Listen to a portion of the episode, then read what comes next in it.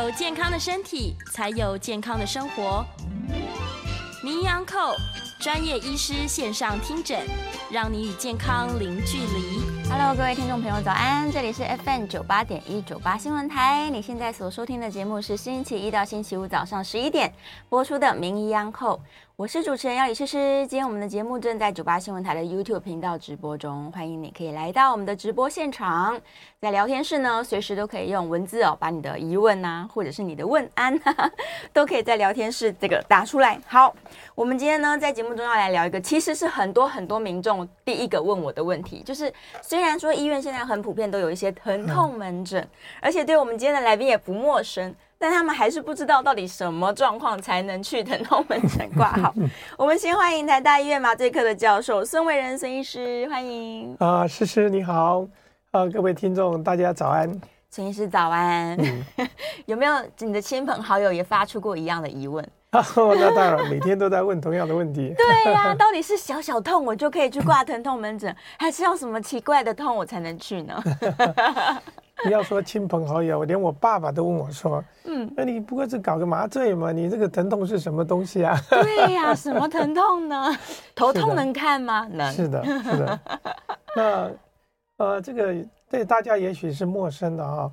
呃，因为过去大家认为看病啊，嗯，看病嘛，看病。可是疼痛不是一个病嘛？不是，感觉是个症状而已。对，你不会因为肚子饿去看病嘛？哦、不会。你不会因为有一个呃虚幻的事情去看病，因为我们认为到医院去看病，你要自己有一个想法，就是我看什么病。对，因为医生那么多，你也不是随便都看的啊。所以在有些国家，医病人是没有选择看医生的权利的时候，他没有这个疑问，他第一个时间就去看什么甲医科。甲医科哦，什么事就看甲医科。对，所以。让医生替你去归类，嗯，要去看什么病，所以，在我我觉得在我们国家是幸福的，你你看病你可以，我想看什么病就看什么病，对，呃，是自己先下诊断。不过我要问，这是一个问题啊，嗯，因为有时候我们今天不太问一个人的这个宗教或什么，但是我问我问诗诗哈。你有没有什么特别的宗教信仰？我为什么问这件事情？跟我等下回答的方法哦。你你有呃，特别是比方说是基督教啊，是佛教还是什么教吗？你个人？我们家庭有，但是我个人还好。我觉得我还在这个寻找人生的方向。好，OK OK。那简单比方说，我今天问啊，假设你是信信仰这个佛教的哈，是。那你今天到了一个庙里面去，你去你是去参观的，还是去？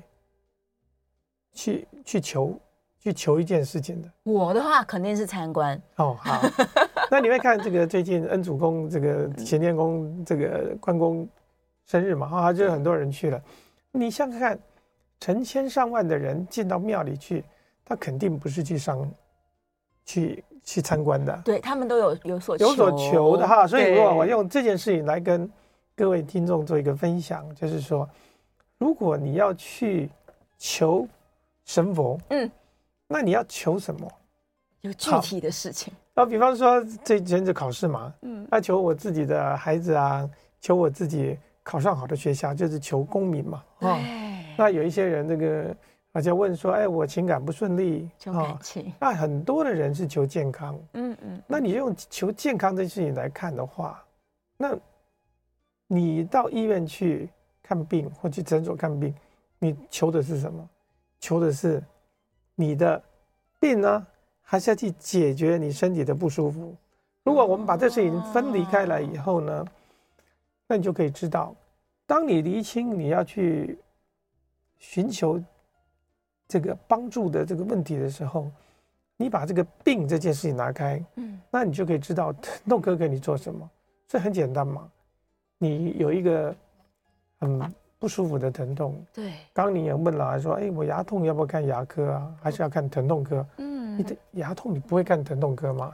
因为你清楚，你要么是蛀牙，嗯，要么牙周病，嗯、哦，呃，所以你一定会先去看牙科。但是我的门诊我也看到很多跟牙痛有关系的病，为什么是这样？因为在这个以疼痛为表现的这样子的病患里面，嗯，它有很多的分类哦。哦，那有很大的一类是牙科医师看不来的。它有可能是三叉神经啊，对的，对对，你就讲到了我们这这这个节目里面一直在讲的事情，是就是让患者会痛不欲生的事情，除了那个什么牙齿的状况以外，还有很多是主导传递或者感觉神，这个这个叫做嗯三叉神经，所以第七电脑神经。那这个疼疼疼痛是造成你困扰的时候，牙科医师。是无法度哎，对呀，束手无策。对，所以像这样子的疼痛的病人，他经过辗转的转介，他还是会到我们这来。好，那这一类的病人就是经过转介来的病人，哦、这个不会有疑问。然后、哦、你给第一线的医生看过了，那医生跟你讲说，嗯，那你喙齿不问题啊，哦，呃，你也不用拔牙，但是我看不出你的问题出来，所以你要找一个专家来解答。啊，让你最不舒服的事情，这是第一类型，是是经由其他的医生转介来的，转介来的，嗯嗯。那在比方说在西方国家啊，就是像美国这种加医制度比较健全的，对。那疼痛科是叫二呃二线科，叫做转诊科，叫做专家诊，大陆叫专家诊，专家诊。你不能一进去就跟病医生讲，我牙痛，你帮我看，不行，不行，因为。这是你的认知的程度跟医生认知的是不一样的哦，所以啊，很多患者一进来，他说：“哎，别的医生跟我说啊，哎，我这个是什么什么毛病，但是我不相信。”嗯，我请孙医师你来帮我看看，我到底是不是这个问题。所以这是第二类型的 啊，这个第二类型就是说我求神拜佛啊，对，我每一家都去拜。但是我一家我都不信，没有答案。哎，对，我说你这家特别灵哦，你是特别灵，所以呢，我就我来看看你到底灵不灵。所以用这样的方式我们来看，这是第二种形式，这其实是来踢馆的。没有，他在找答案了，他真的想知道。那这个对我们呃我们专家而言，我们就会很小心的应对，因为它带来的很多的问题，嗯，是值得我们去嗯去仔细分析的。但是这样的患者，他会有一个麻烦，就是他对自己的疾病了解是不太一样的。嗯，呃，比方一来，他给你讲个三十分钟，讲到哪看看看看，啊，所以在我们现在健保制度之下，那我我们对于这样的患者啊，就苦不堪言。啊，因为你没搞清楚你的问题，你是来旅游观光，还是来求神拜佛？你要想清楚了哈，你要想清楚了。好，所以我会给大家一个建议，如果你。啊，想要去看这些专家诊啊，哦，所谓的名医来看的时候呢，嗯，那最好你有一些准备。对，那什么样的准备啊？这个准备不是说把钱都准备一点，不是的啊，你要把你过去啊曾经经历过这个各个科的医生困扰你这件事情，每一个医生给你讲的事情啊，你要稍微整理一下。哦，那么你来找这位疼痛科医师，不管是谁，嗯。那你先要问他的什么问题？嗯，还有，你期待医生给你什么问的？问你的第一个问题是什么？你觉得医生问你的第一个问题是什么？哪里？你去看病，你去看病，第一个病人第一个就是，当然是哪里不舒服，开始全身都不舒服。对呀、啊，那你看呢？我哪里不舒服啊？你不能要他猜嘛？我占卜的，我又不是算命的啊。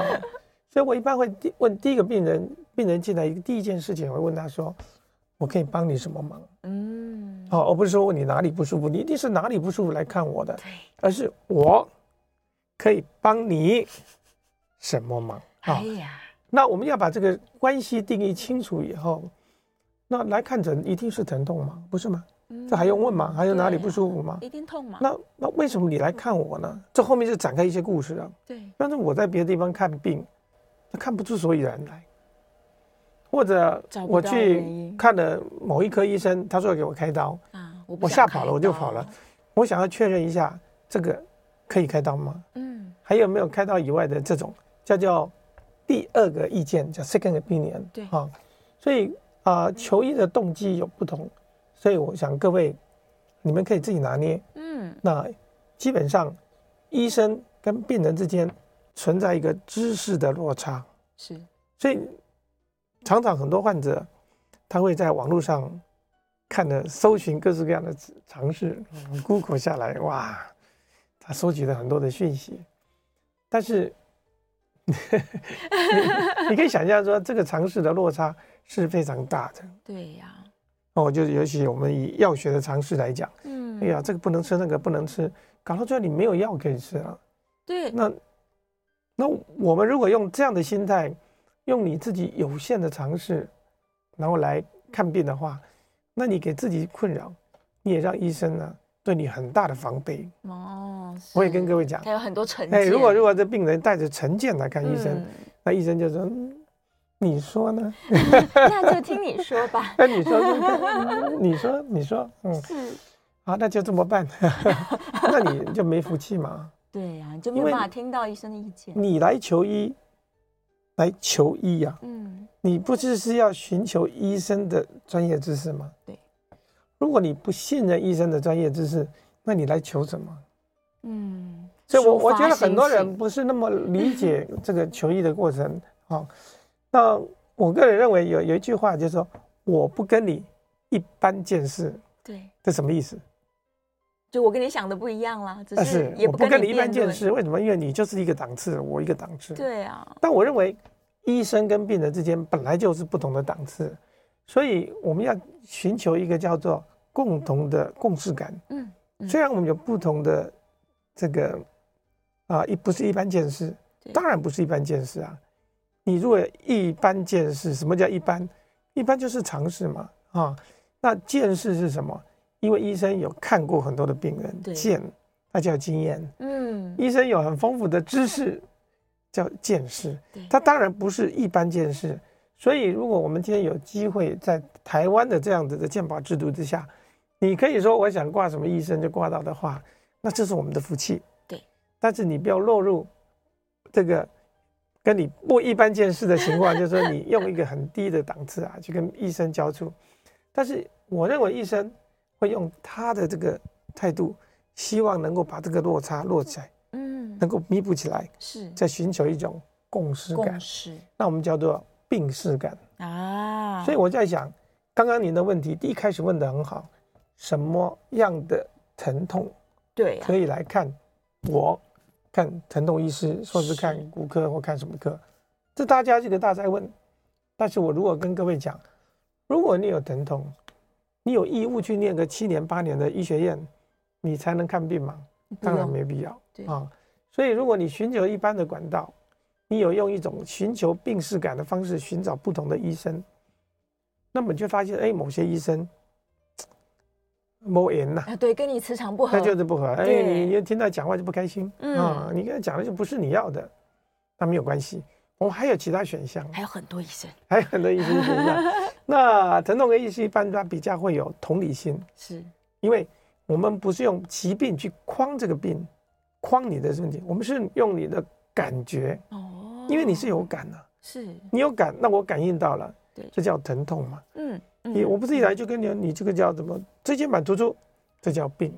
对，三叉神经痛，这叫病。你来的是告诉我，这个部分是很剧烈的疼痛，痛到我晚上睡不着。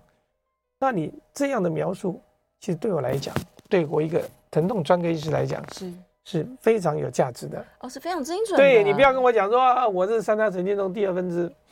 那医生你怎么办？那你这不是来踢馆吗？真的是来踢馆的。这个是马保国的。对对对对，表达一个部位就好了。哎对对。所以当你很如实的报告你的专业的你的不舒服呢，医生就会展开他很专业的一问卷。嗯。多久？啊，就曾经接受过什么治疗？对。那你产生什么相关的一些问题？嗯。先不用自己下诊断。对对呀，医生跟你想的是完全不一样，完全不一样的，这叫不是一般见识。你应该很感谢医生跟你不是一般见识，这样看他才有用嘛。比方说，你今天来讲的只是一个疼痛，对，可是医生心里想的是什么？你这个疼痛要不要紧？嗯嗯，但是我不会跟你讲，是因为我跟你讲你会吓坏了，因为我心中展开来的这个，我脑袋后面想的尝试是可能一百种疾病，是这里面有癌症哦。嗯，哦，这里面有这个什么性病哦，哎呦，呃，这里面可能有这个，呃，代谢性的疾病啊。对，所以你所描述的这个症状，但是医生想的却是一个完整的这个无限，这个这个叫什么？这一棵树吧，对，完全是满满的。所以，其实你每一次的描述你的症状，都在考验医生的专业知识。嗯，他会在他的百宝囊里面去找他的讯息。所以我我我也奉劝各位，就是说，你的心诚则灵了哈。嗯，求神一定要心诚则灵了哈，你一定要信任这个医生。那你要相信这些医生是有能力。有专业知识，对，有意愿解决你的问题，嗯，那你不是很有福气吗？如果他帮你找出来，是很有福气吗？对呀，这里面有寻求一个诊断，然后排除一些恶性的疾病，然后寻求治疗，这三个目的。嗯，太重要了。嗯，所以你只要有可能长期困扰你的疼痛问题，然后你已经看了很多种科别了，是，但还是只能靠自己吃吃药压下来的话，这样是不是一个很典型值得去的？对对对，很像说这个什么什么，你在寻寻觅觅，寻寻觅觅，然后哎，你 看看到一个，那我讲这是有缘分，这是我们在台湾的健保制度之下。对大家最大最大的福气，是。因为我们听到很多国外回来看病的人，嗯，我我们很多的病人，我我昨天门诊也是一堆人从美国回来，他说哦，我看了三个月，我才等到一张 X 光片，然后他跟你讲没事，可是我明明就是有事啊，对啊，我明明就不舒服啊，所以我我个人认为台湾的这个医疗制度，尤其医生的，我认为档次是蛮高的，是，所以你你找十个总是可以找到一个两个哈，嗯，所以不要挫折哈。也不要去责怪，因为每个人口味不同，每个人的信仰不同，有缘分的一生不一样。是，对呀。但我就好奇了，大家可能觉得说痛嘛，如果我都看了几个我猜猜的科别都不中，然后呢也治不好，医生都说没病，但我就是痛嘛，大家就在家吃吃药。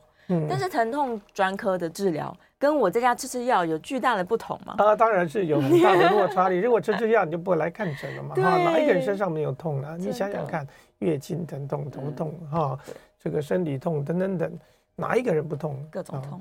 那所以这些疼痛啊，没有必要大费周章。嗯，哦，那需要到疼痛的来看的，一定是造成你生活上的困扰了。啊，所以。这样的一个，我觉得大家就是很诚心来看。那疼痛可以是在做什么事情？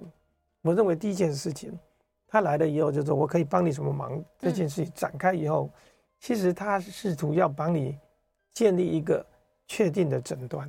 嗯，什么叫确定的诊断？比方说我我颜面痛，对，我病人想象的是我可能就是牙痛，甚至我可能想象的是，嗯。这个呃，这鼻窦炎哦。那你想，你的有限的知识，对，告诉你就是这个猜想。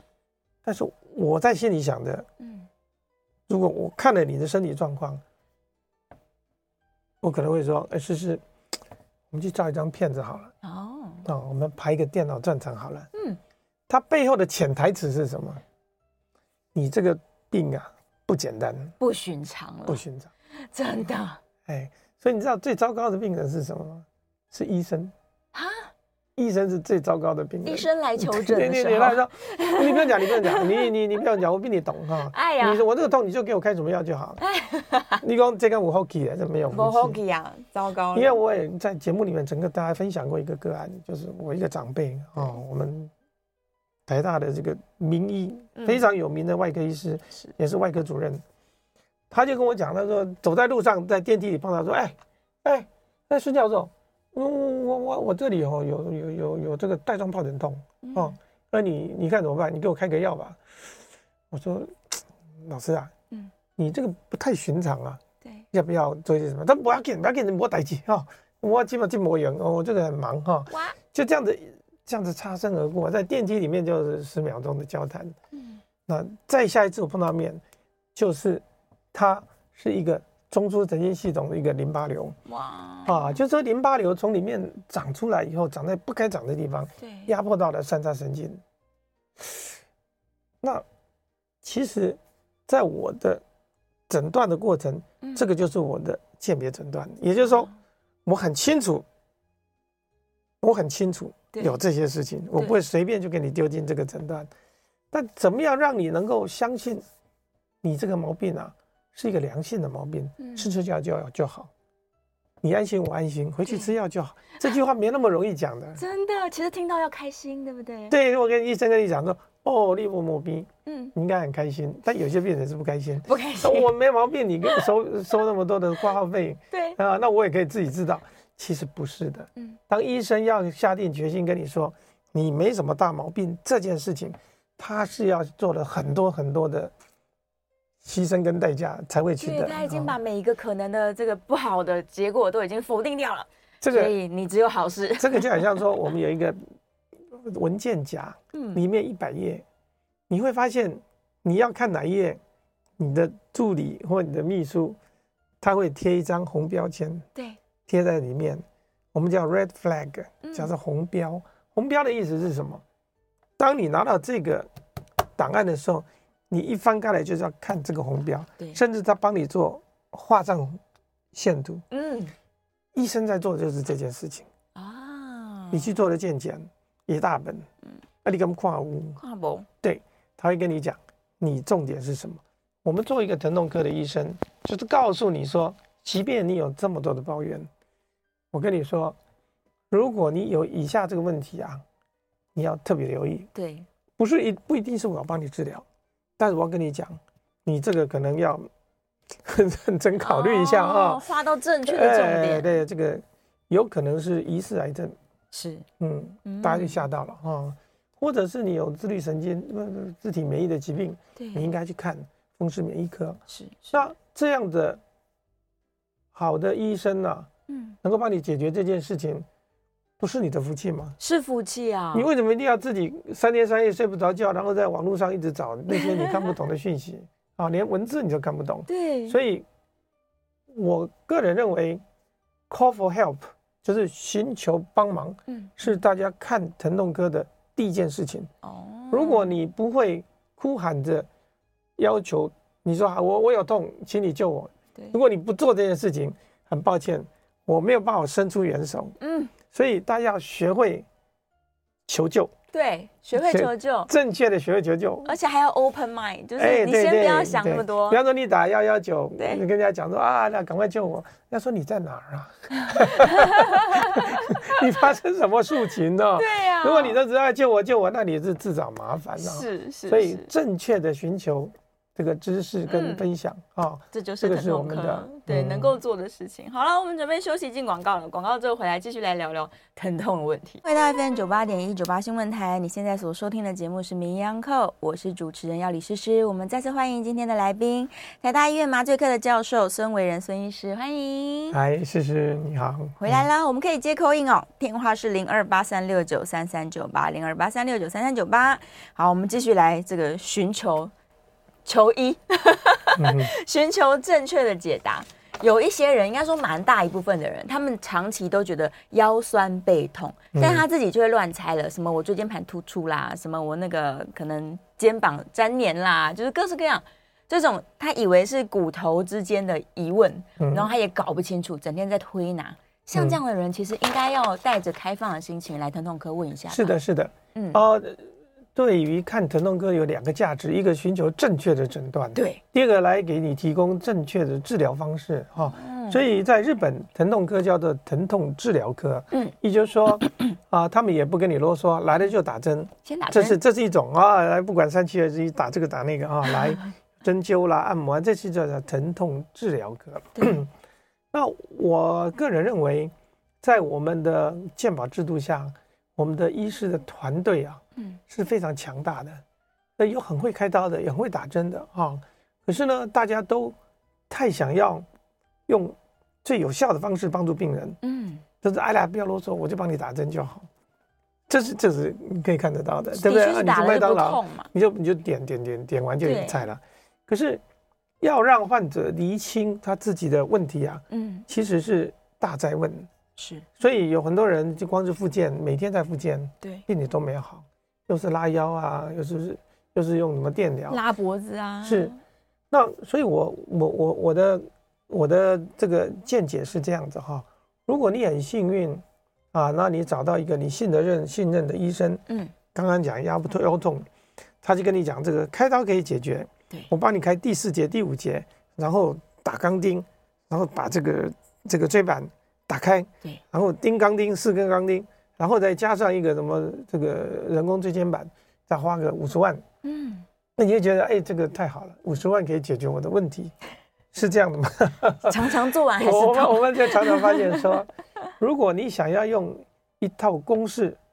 去解决所有的人生的问题，对。啊，去买所有的股票，那你稳死的啦，你稳死的啦，你你绝对跟你讲说，医生他当然会觉得你相信这样，我就这样做，对，啊，做不好是你的事情，我开刀成功，嗯，没有改善是你的问题，对，所以很多患者会觉得，哦，就是我信得过你，结果我没有得到我的改善，嗯，前提就是因为我们先入为主了，我们相信，我们先相信这样的治疗方式解决我的问题。对，可是你为什么相信是这个问题？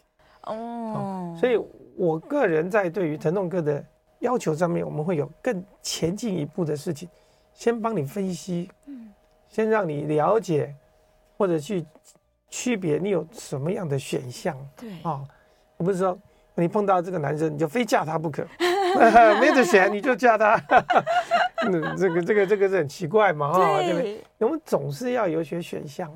那关于这样这个选项，我刚刚有说明了哈。嗯。那这些选项在医生的这个这个脑海里面是它是有的啊，所以就会问医生下一个问题：哪一个选项嗯对我最恰当？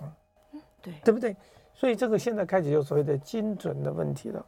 哦，我刚刚就大家会提到说，诶，我我这个第二分叉，三叉神经有三个叉，对，三叉，我第二分叉有问题。你总不能给我打第三分叉，嗯，这就不准嘛，这是是乱这个乱枪打鸟了哈。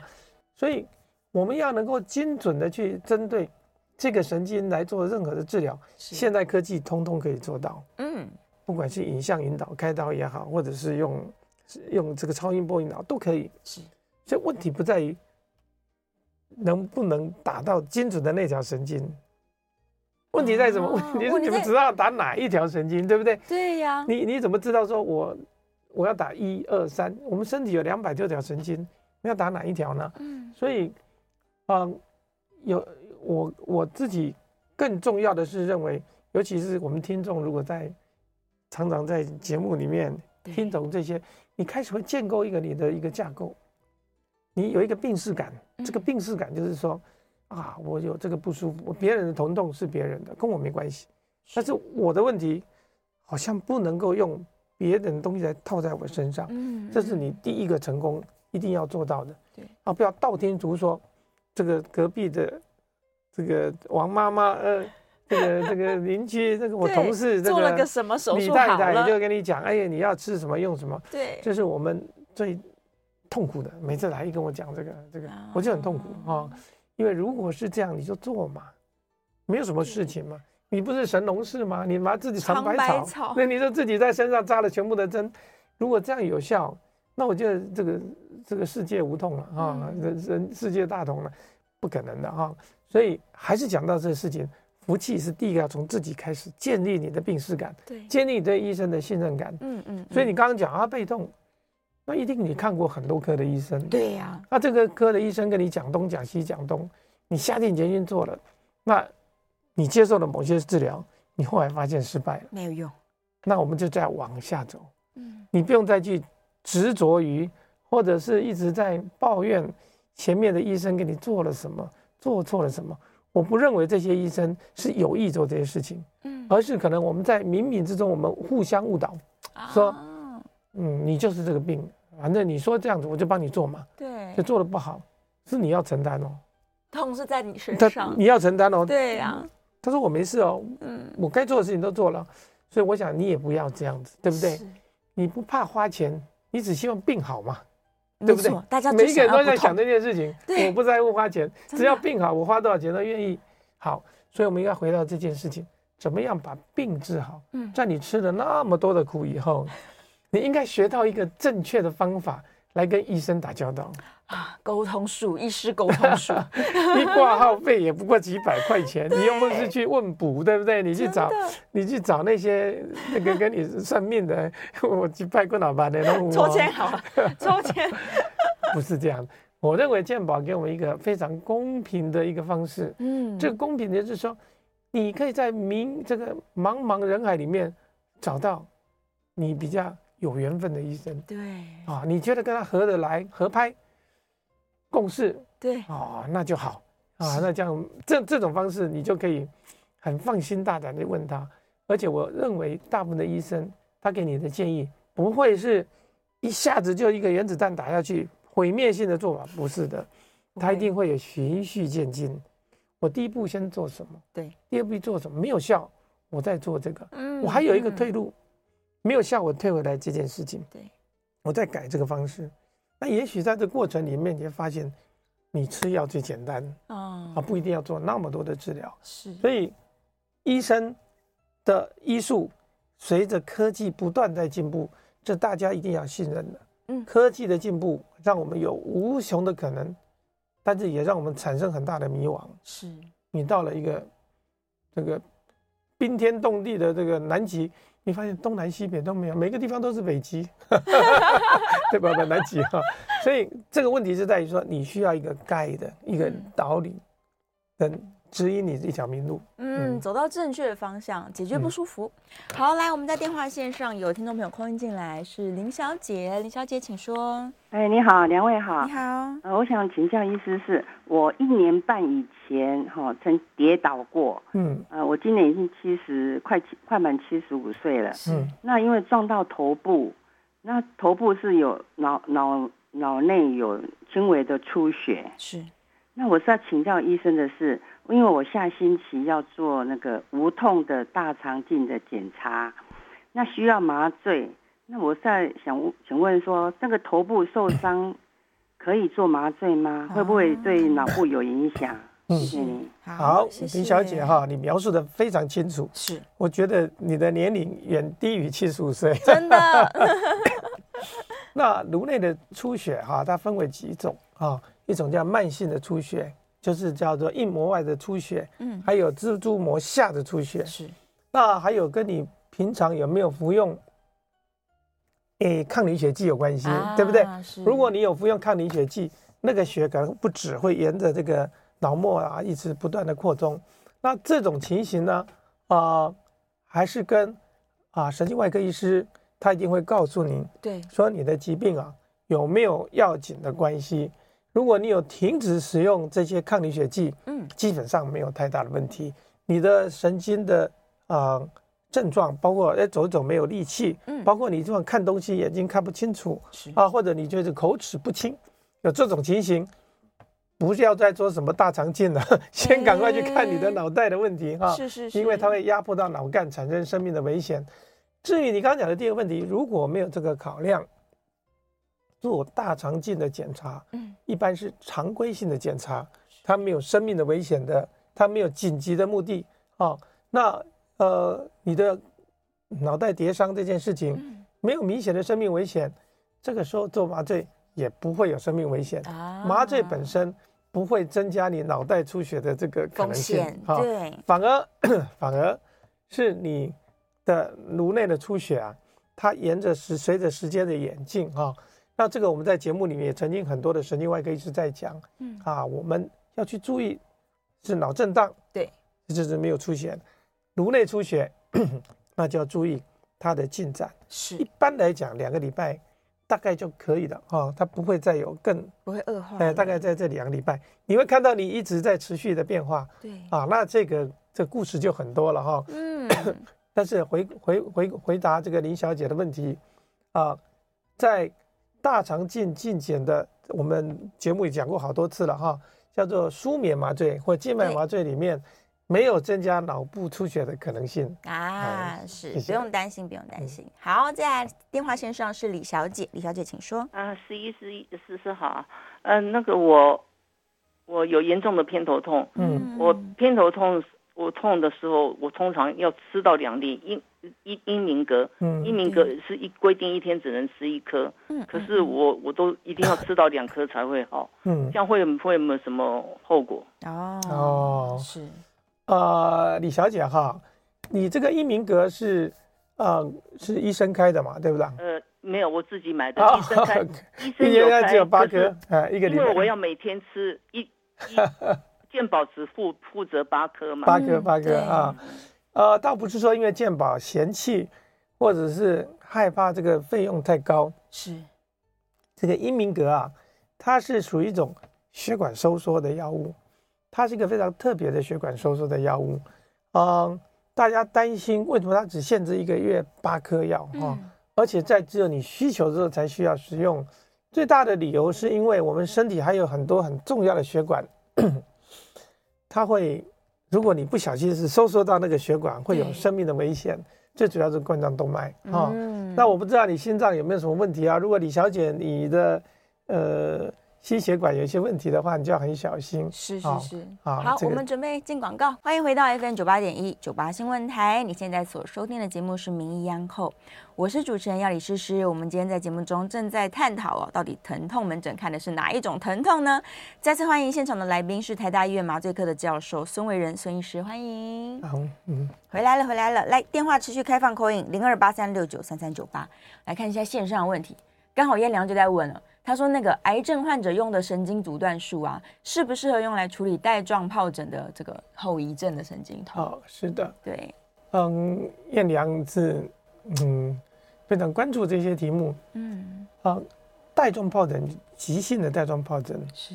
它在特定的一条神经的分布的时候呢，嗯，它是一个绝佳的神经阻断的一个对象，是，尤其是痛痛不欲生，然后整个啊都爆爆裂似的。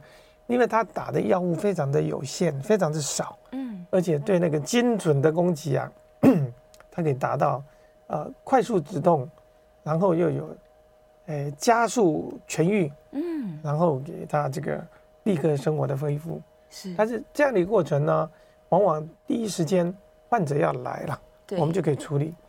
那至于，至于那个带状疱疹后的神经痛。那这是完全两件事情。嗯，你可以想象说，夏威夷毛伊岛现在火灾，对，野火，在大火的时候，整个都是整个岛烧的时候，你要做的是什么？灭火嘛。嗯，没错。你拿海水来灌都可以哈。是。但是等到火停了以后，你做的方法，你的，那就是救援哦，重建哦，重建，你就不是在用那个水再去浇喽。哦。因为你这样做的做法，会使得这个整个灾区会更麻烦、更痛苦哈，是，而且更不容易能够重建。嗯，所以啊、呃，我们在做呃呃这个带状疱疹后的神经痛，对，是指的是在一个灾后重建的。那神经阻断，它其实是为了灭火的目的所用。是，所以你在灭火，如果没有火，你灭什么？哦，是是是，那肿瘤不一样，肿瘤就像那个火一样。因为肿瘤所在的那个部位，它不断的制造一些细胞小激素，对，它不断的去压迫正常的组织，嗯，所以它就是个坏蛋嘛。你当然要破坏它、杀它、砍它，你要跟它对抗，没错啊。所以神经阻断当然是一个很好的合理的选择，是。但是带状疱疹后的神经痛，它不是的，它是一个灾后挖空心思想要去重建的，嗯嗯，那不得其门而入的一个方法。所以你还没事拿枪去打他，他受不了了啊，他可能就不容易的治得好，是就不需要打他了。嗯、这时候是要让那个地方修复，嗯、努力修复回来。嗯，好，再来看看，我看看线上问哦，三叉神经痛啊，嗯，三叉神经痛通常的治疗，其实之前我们有一整集在讲，是是，三叉神经就是三种方法嘛，三叉就三种方法，需要开刀打针嘛，哈，是需要开刀打针，所以。啊、呃，以目前为止，开刀当然是最后的一个选项。嗯，但是开刀也有一些特定的，一定是要开的。对，那呃，我也都认为各位应该先从吃药开始。嗯，因为吃药可以让你有机会能够痊愈。对，因为三叉神经痛本来就是一个周期性的变化。是，嗯，嗯，来，我们来接电话吧。电话线上是许先生，许先生请说。诶诶，教授、主持人，您两位好啊。你好，我是男性，七十三岁。嗯。那个骨密度检查是负一的，嗯，那我走路什么都正常哈，有没有必要说去打那个玻尿酸哈，保护膝盖？就像电风扇哦，打一公加油啊，这样保养。在线上听，谢谢。好，好啊，寇先生哦，许先生啊，你讲的是两件事情，嗯，骨密度是属于这个我们那个钢筋水泥里面那个。那个空骨力的哦，就是水泥的成分了。跟沙的成分哦。那玻尿酸不一样哈，玻尿酸讲的是减加油啊哈，就是你刚刚讲的，就是润滑剂哈。那这两件事完全是不一样的啊。光是从你的骨密度的这个程度来讲，它就不是一个很，尤其你又是男性哈，嗯，啊听起来走路都正常，所以呃你要处理反而是关节的问题，关节不是骨密度的问题啊，嗯嗯啊关节的问题。当然，玻尿酸打啊，什么都是可以的，所以他要注意的是要打什么部位，是。要打多久哦。那这个所谓的润滑剂，它概念不是这样的，它其实只是保养我们的里面的软骨啊，嗯、不是说没事就可以去打一打，因为打针哦也是一种也是破坏，也是一种破坏，对。啊，而且还要付钱，那你打了跑道不见了，其实我认为。听从医生的建议哈，健保又有很严格的规范，到达什么程度就要打玻尿酸。对对，就先不用把它当成是一个保养手段，不是保养的。对对，来再来电话线上是陈先生，陈先生请说。啊，呃，廖雨思思小姐你好，哎你好，那个孙博士孙教授你好，你好，嗯。我叫小老弟哈，今年八十二岁了哈。哦，是。那那个今年虚岁八十二岁，只是八十一岁，大概有两三个月了。我现在有个问题啊，这个问题就是说，我今年在国立一月四号晚上觉得不对劲，到这里家医科去看诊，嗯，说他给误诊为感冒，我回来不对啊。我打电话给我那个消防的药师，他说他他的判断错误的，他叫马上去亚东医院挂急诊。嗯，结果当天晚上没有去，第二早上去的时候就来不及了。亚东医院最后用到那个用到核磁共振，才查到我的左脑耳朵上面运动神经区的地方。神经内管，呃呃，神经血管内壁阻塞，嗯嗯，中风哈，是。那么，请问孙博士，嗯，这个现在有没有什么新药哈？嗯，可以打通神经血管内壁阻塞，然后把它融化，然后让血液畅通。嗯。让我们这中风右左右手右脚中风，能够自然好起来。是，因为做吸复健效果很有限。嗯嗯，进步的很慢了，又发现还没办法握拳呐。嗯，好，是好，丹丹姐姐，丹姐姐，我来今晚你回答问题，回答你的问题，回答问题 哈。来，好，那你描述的也非常清楚，就是在急诊呢。发生了一个呃脑部的中风啊，我们叫做缺血性的中风，那里面血管内壁啊有阻塞了哈。那目前这个治疗的方法哈有很多种，急性期就是要立刻打通，嗯哦，打通有很多方式，用溶血式的，然后用这个这个用一个呃导管进去把它拿掉，嗯。但我现在因为你一月到现在已经超过七个月了哈。我不建议做这件事情啊，因为做这件事情风险太高了，你会造成第二次的中风啊，所以不需要。那听你这样讲话都这么清楚哈，脑袋分析这么的清楚，所以我打不是你的脑伤不严重，嗯，那不严重，可是你现在会有一个麻烦，就是运动功能比较差一点，是疼痛比较多一点啊。那这是有一些药物，因为现在这些药物尽可能的。不要去造成你的年龄，还有你的这个神经的问题恶化。嗯，那我们有一些的啊比较新的药物哈。至于复健的方法呢，它需要时间，是因为复健啊，复健的这个程度啊，它常常是以半年、六个月的时间长一公分呐，哈，长一点。所以陈先生你不用太紧张哈，如果它有在长哈。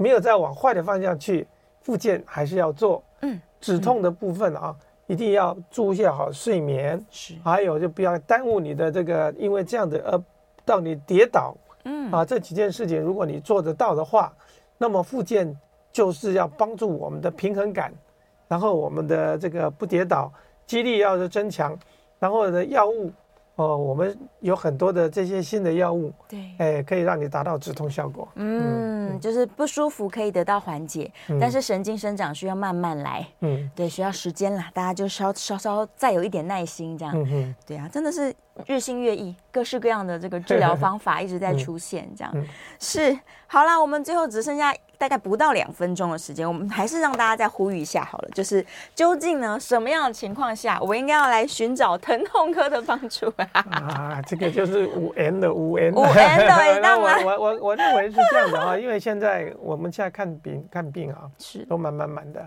所以啊，我各位如果能够呃把你自己东西准备的清楚一点哈，那我们有机会。啊，我们能够也可以，不同的医院都有这样很好的医生，是能够帮助各位。是，所以呃，大家要信任我们的科技，嗯，科技绝对是会给我们精准的治疗。